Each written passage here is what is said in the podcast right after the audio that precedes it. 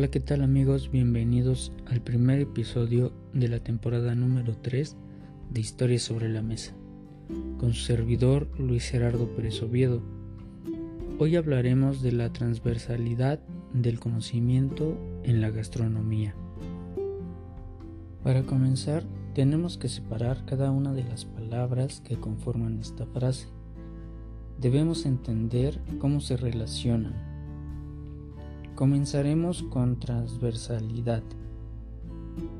Este concepto refiere a un conjunto de conocimientos o habilidades que se hacen presente en distintos ámbitos y en distintos momentos de la vida, como la lectura, la escritura o el cálculo, y en el plano de formación como la educación socioemocional, que refuerza y es reforzada por otras áreas del conocimiento. ¿Qué quiere decir esto? Bueno, pues que consiste en introducir un tema de la vida diaria para después abordarlo de una forma permanente y este tema estará complementado por más áreas. En la mayoría de los casos son completamente contrarias quizás de algunas uno pensaría que no tienen nada que ver, pero al final del camino se sustentan unas con otras. El conocimiento es, es adquirir información para comprender la realidad a través de la razón. El entendimiento y la inteligencia es el conjunto de habilidades, destrezas, procesos mentales e información adquiridos por una persona y tienen la función de ayudar a interpretar la realidad, resolver problemas y dirigir su comportamiento. La gastronomía es el estudio de la relación que tienen los seres humanos con su alimentación, en la relación con su medio ambiente y la cultura, desde el sedentarismo del ser humano hasta el día de hoy. La alimentación ha atravesado por diferentes épocas y situaciones que la ha hecho cambiar y los humanos la hemos adaptado a lo que necesitamos y queremos hasta llegar al concepto de contemporáneo. Para mí contemporáneo es una nueva temporalidad porque es algo innovador que surge en el tiempo en el que se construye la mentalidad liberal y esta iría cambiando conforme pasa el tiempo. Lo que en siglos pasados fue contemporáneo, hoy es historia o es parte de las bases de la formación académica. Y lo que hoy para nosotros es contemporáneo, en el futuro será redefinido como parte del proceso de cambio o parte de la historia. Entonces, la cocina contemporánea busca nuevos procesos, nuevos productos, renovación de platillos.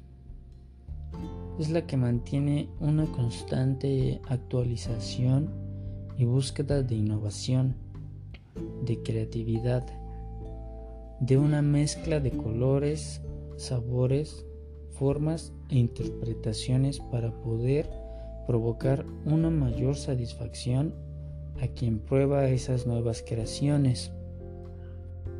Dentro de la cocina mexicana, históricamente, han existido deliciosos resultados que en su momento fueron innovadores sean creaciones accidentales o adrede, han dado definición a los sabores característicos que hoy conforman nuestra historia, nuestra esencia y nuestra dieta. Sinceramente creo que lo contemporáneo está bien, porque agrega sabores y texturas a platillos que ya conocemos. Además evita un estancamiento porque técnicas tan sonadas como las moleculares pueden poner un nuevo enfoque. Sin embargo, creo que la deconstrucción de los platillos es la mejor opción porque en esencia son los mismos ingredientes de la receta tradicional, lo que en un perfecto equilibrio estaría ofreciendo un producto similar. Sin embargo, deshacer ni desmoronar años de tradición, de esta forma se logra una cocina de autor. Se adquieren habilidades en técnicas desconocidas, se ofertan productos novedosos y se representan los años de lucha, dedicación, tradición e historia. Por supuesto lo contemporáneo influye en lo que comemos, tal vez no diariamente, pero sí todos los días surgen ideas, surgen aportaciones que por supuesto no deben ser rechazadas, porque en su momento la persona que inventó los chilaquiles le llamaron loco pero muchísimos años después seguimos comiendo ese raro invento o aquel descuido, por ejemplo, durante la preparación de la comida de un convento dio resultado el mole poblano, que hasta hoy es emblema de la cocina poblana. No debemos cerrarnos a las innovaciones porque pueden surgir platillos que dentro de 50 años sigan existiendo y pasen a formar parte de la historia mexicana. Pero sí debemos tener cuidado en saber manejar los ingredientes, en cambiar nuestra mentalidad y aprovechar lo mayor posible de un ingrediente, en buscar técnicas que mejoren los sistemas de cultivo actuales sin dañar o perjudicar lo menos posible la tierra y el medio ambiente.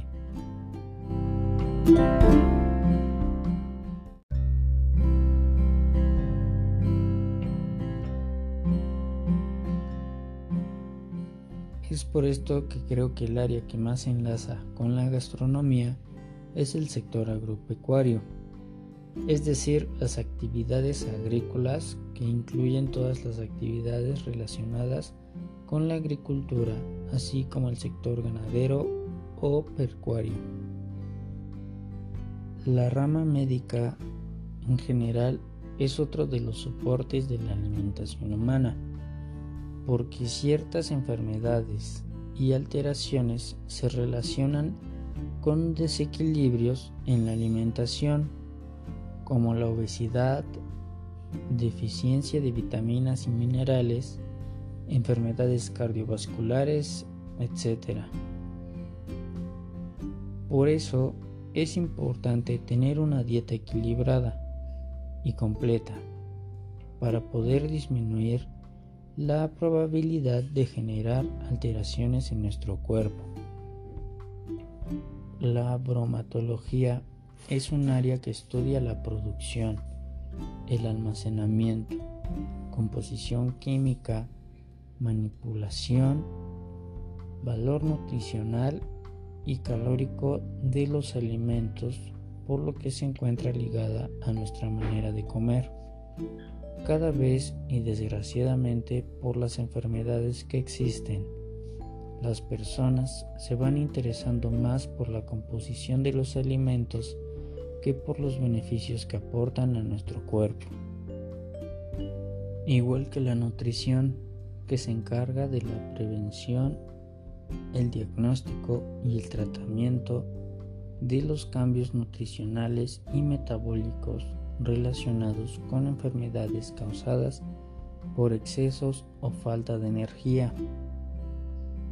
La biotecnología, que gracias a ella podemos conocer las técnicas, procesos y métodos que utilizan los organismos vivos, como las bacterias, hongos y virus, con la finalidad de mejorar procesos para que el ser humano, como la modificación de especies y microorganismos con propiedades mucho más saludables y nutricionales. En este punto existen muchos pensamientos encontrados, porque hay quienes lo apoyan y hay quienes lo rechazan por completo pero también debemos pensar en la seguridad alimentaria. Creo que en específico este punto debe unirse al concepto de gastronomía contemporánea para poder aprovechar al máximo nuestros alimentos, teniendo un desperdicio mínimo. La sociología también tiene que ver con la alimentación y de manera prioritaria con el estudio del sistema alimenticio y cómo debe estar estructurado, beneficiado a los grupos más vulnerables. La psicología, porque para poder analizar los comportamientos alimentarios exige integrar perspectivas que se entrecruzan como son las modas, estatus y normas sociales, el tipo de familia, las dimensiones del género, las experiencias personales, las cognicionales y la fisiología humana, que genera un amplio conjunto de conductas relacionadas con la alimentación, incluyendo la naturaleza de una dieta saludable. Para la preocupación por el peso, las causas y tratamiento de la obesidad y de los trastornos alimentarios. La física, porque es la ciencia que estudia las propiedades de la materia y de la energía, considerando tan solo los atributos capaces de la medida, por lo que tiene que ver con la consecución de las recetas, mermas de los alimentos durante su cocción o transformación de los mismos con las novedosas técnicas de la cocina, como la esferificación y la liofilización. La química, porque con ella se estudia la estructura, propiedades y transformación de la materia, a partir de una composición atómica desde un punto de vista químico, de los procesos e interacciones existentes entre los componentes biológicos y no biológicos que se dan en la cocina cuando se manipulan alimentos. Las sustancias biológicas aparecen en algunos alimentos, como las carnes, las verduras, en bebidas como la leche o la cerveza. Este estudio es muy similar al de la bioquímica desde el punto de vista de los ingredientes principales, como los carbohidratos, las proteínas, los lípidos, etc. Además, incluye el estudio del agua, las vitaminas, los minerales, las enzimas, los sabores y el color. Se estudia principalmente el procesado de los alimentos y la nutrición. Las matemáticas, porque podrían ser el terror de muchos. En la cocina es necesario conocer perfectamente las unidades de medidas utilizadas y buscar equivalencias entre ellas, o bien para costear las recetas, para poder estandarizar una receta y para poder obtener el mismo resultado si deseamos modificar las recetas en equivalencia. La economía como no mencionar una rama que literalmente mueve al mundo. El conjunto de hoteles, restaurantes, cafeterías y bares que conforman el sector de la hostelería es un sector clave para la economía de los países por su importante contribución al Producto Interno Bruto Nacional y claro, lo que se busca al ofertar un producto es tener ganancias. La geografía. Por ser el territorio donde las sociedades se encuentran, es el inicio y el fin del sistema alimentario de la humanidad, porque dependiendo de la región donde se encuentre el ser humano es su alimentación El ser humano desde que era nómada se dedicó a buscar alimento en las zonas que recorría. Al volverse nómada y formar asentamientos, la vegetación y su alrededor lo alimentó formando una cadena de conocimiento alimentario, que en muchos lugares sigue siendo la base de su cultura. La tecnología contribuye de manera que simplifican los procesos de cocción, de enfriamiento o de conservación. Surgieron máquinas como el vacío, la congelación rápida con un abatidor, la cocción lenta y controlada con un sous un horno casi por completo inteligente que permite controlar la humedad, la ventilación, la temperatura y además se limpia casi solo.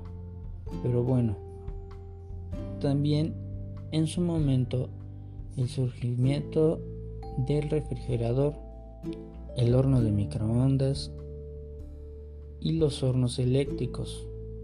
En fin, la tecnología también es un punto fuerte que contribuye a la alimentación y sobre todo a la simplificación de tareas.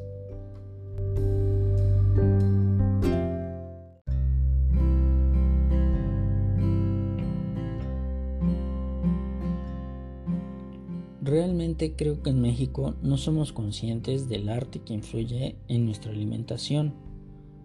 Y me refiero al arte desde la presentación de la mesa, el ambiente del comedor, el diseño de los muebles, la elección de colores, la losa, cristalería y plaqué que vamos a utilizar, los aromas que llegan a nosotros tal vez de la cocina, de una vela de las flores o de un limpiador incluso, ni del montaje de platillos.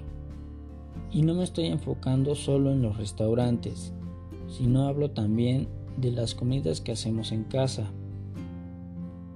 En general, la mayoría de nosotros, por el ritmo de vida que llevamos, solo llegamos, comemos y fin. Son pocas las veces que de verdad nos dedicamos a disfrutar lo que tenemos en el plato. Ni siquiera pensamos el tiempo que invirtió quien cocinó, el esfuerzo que significó preparar el platillo. Y por ejemplo, cuando vamos a un restaurante, son pocas las veces que nos detenemos a admirar los adornos, las decoraciones, los platos o el paisaje que tenemos ante nosotros. Estoy hablando de la actualidad y de un punto como comensal. Como chef depende mucho el ambiente en el que nos encontremos trabajando o preparando guisos. Hay ambientes de eficacia, pero no de eficiencia. Y creo que es importante desarrollar esa habilidad. Ser eficiente, hacer más en menos tiempo y desperdiciar lo menos de material. Controlar nuestra mente, nuestro cuerpo y así poder ofrecer verdadero arte gastronómico. Es entonces cuando somos capaces de materializar sentimientos en un platillo. Traducimos sabores y aromas para convertir una comida en una experiencia completamente sensorial, creando y despertando una enorme carga de emociones y lazos sentimentales que difícilmente se romperán. En palabras de los autores de la revista virtual especializada en gastronomía, estas relaciones que el platillo provoca en nosotros se asemejan a las cualidades que el arte evoca en los espectadores, pues es este una manifestación del ser que se coincide para el disfrute estético cuya base son los aromas, texturas, sabores y colores. Además busca ser la expresión de una emoción. Por este motivo comúnmente se menciona la frase de el arte gastronómico o el arte culinario, pues el ser humano lo considera, además de ser necesario para sobrevivir un producto con una cualidad estética y aromáticas que se destacan y tienen gran valor al ser resultado de una práctica que requiere mucha elaboración. Para poder definir la gastronomía como un arte, primero se debe entender que este último busca ante todo una experiencia estética, pues es una creación donde ideas, experiencias y un bagaje de conocimientos se entrelazan para concebir un producto denominado obra artística.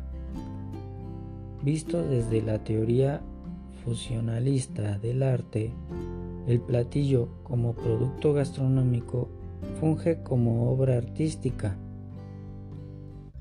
Al permitir tener contacto con él y así lograr considerarlo como un objeto que provoque dicha experiencia estética, donde el artista le confiera múltiples significados que doten de sentimientos, de afecto y conocimientos nuevos a los espectadores cuando estén frente al platillo. Esta obra artística gastronómica es parte de las llamadas artes efímeras, pues su condición fugaz no le permite como objeto permanecer por una gran cantidad de tiempo en condiciones idóneas. Es por esto que para apreciar la obra en su totalidad, el espectador debe degustarla, no solo a través de las formas y colores, sino también por su textura y la composición, en sus sabores para caracterizar las sensaciones que en él suscite. Además, el cubrir sus necesidades vitales, de restaurar el cuerpo por medio del alimento. Bueno, hemos llegado al final del primer episodio de Historias sobre la Mesa.